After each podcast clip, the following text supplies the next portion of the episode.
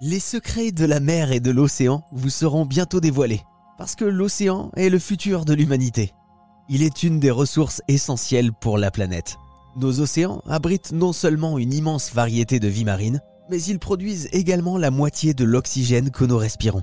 Ils régularisent la température de la Terre et contiennent la majeure partie de la biodiversité de notre planète. D'ailleurs, on pourra découvrir toute son ampleur et son importance dans le nouveau musée de la marine qui ouvrira au mois d'octobre. Vincent Compredon, le directeur de ce nouveau musée, nous en parle. On est depuis sept ans et demi sur ce projet de transformation complète.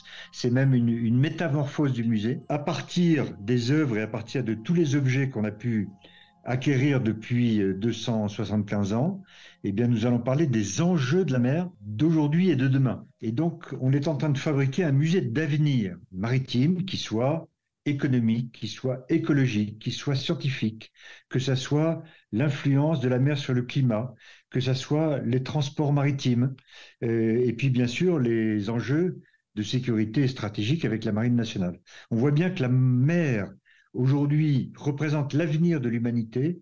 On voit bien que la mer aujourd'hui a toutes les solutions pour l'avenir de l'humanité.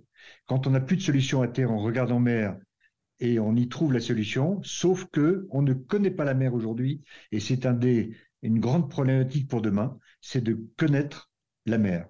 Et pour ça, le musée a pris cette, ce virage pour justement sensibiliser tous les publics à l'importance de la mer aujourd'hui et demain. Qu'est-ce qui nous manque à savoir euh, sur les mers, les océans? Aujourd'hui, on sait aller sur les mers, on sait aller partout, sauf qu'on ne sait pas scientifiquement ce qu'il y a dans la mer. On dit aujourd'hui qu'on connaît mieux la surface de la Lune que scientifiquement ce que la mer euh, peut nous apporter. On commence à découvrir l'influence de la mer sur le climat, on commence à mesurer les dégâts de la pollution plastique dans la mer, et sachant que, que ce soit dans le domaine de la nourriture, que ce soit dans le domaine scientifique, que ce soit dans le domaine de la pharmacie, de la chimie, la mer a les solutions que permettra plus la Terre. L'ouverture du nouveau musée national de la marine, prévue pour octobre 2023.